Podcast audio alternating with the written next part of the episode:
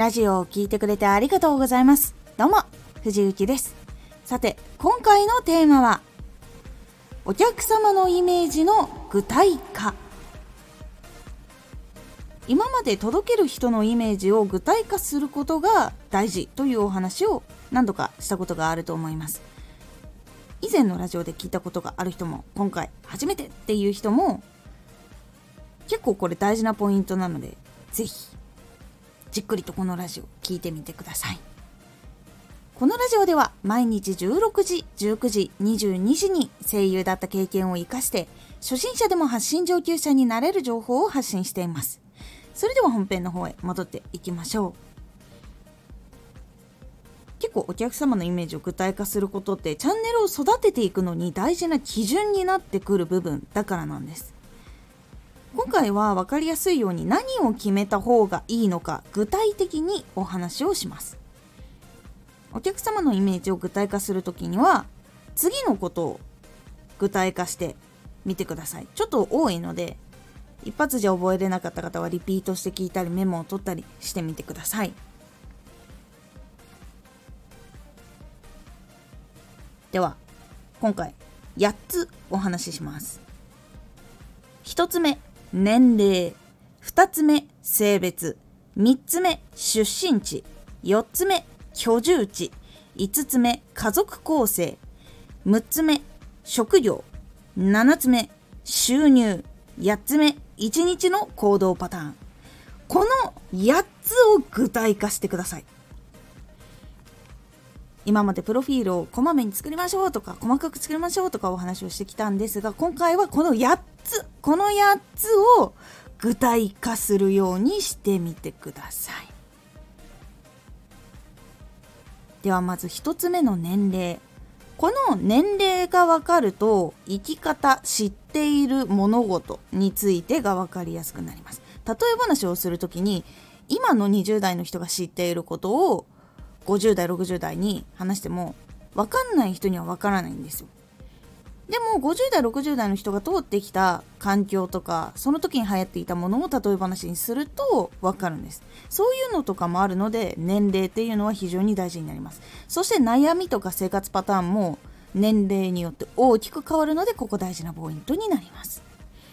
そして2つ目性別。これもかなり大事なポイントになります。それによって悩みとか行動パターンとか特性っていうのが変わるんです。男性の体だとどうしてもこういうところが大変とか女性の体だったらこういう周期があってメンタルが不調になりやすいとかそういう部分とかもあったりとかするし男性だったらこういう共感の仕方が嬉しいけど女性だったらこういう共感がいいで男性のような共感をすると女性には響かないとかそういうこととかもあったりするんですね。なのでここの部分もしっかりと分けるようにしてくださいそして出身地これもまたやっぱり環境によって違う部分が出てきます。やっぱりあったかいエリアの人は明るい方が多いし寒いエリアの人たちっていうのは結構その家にいる時間がどうしてもやっぱりどっさり雪が降ると長くなったりとかするのでその家の中での楽しみ方が知っていたりとかもしくはこう体質的なものとかそのエリアでの文化とかそういうことがあったりとかするので出身地っていうのもしっかりと把握した方がいいです。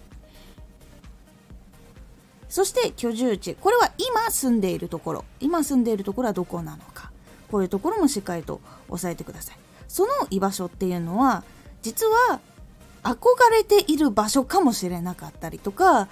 会社の事情で移動したりとか家族の事情で動かざるを得なかったとかそういういろんなことがあると思うんですよ。なので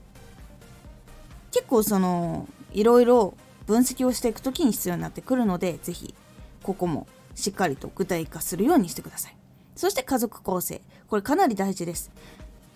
家族から離れて1人暮らしをしているのかそれとももう同棲をしてるのかとかもう家族になっていて子供がいるのかとかそういうのによって時間の使い方とか軸にしたい生き方とかどうして収入が欲しいのかっていう理由が大幅に変わります。そして夢をどう叶えたいかっていうこともやっぱり大幅に変わってくるのでここも大事なポイントになります。そして職業。今どういう職業をしているのか。これ結構大事なポイントになります。これ本当だったらそのターゲットにする上でこういう職業をやっている人っていう風にジャンル分けをする時に使うんですけどここでもう一つ夢どういう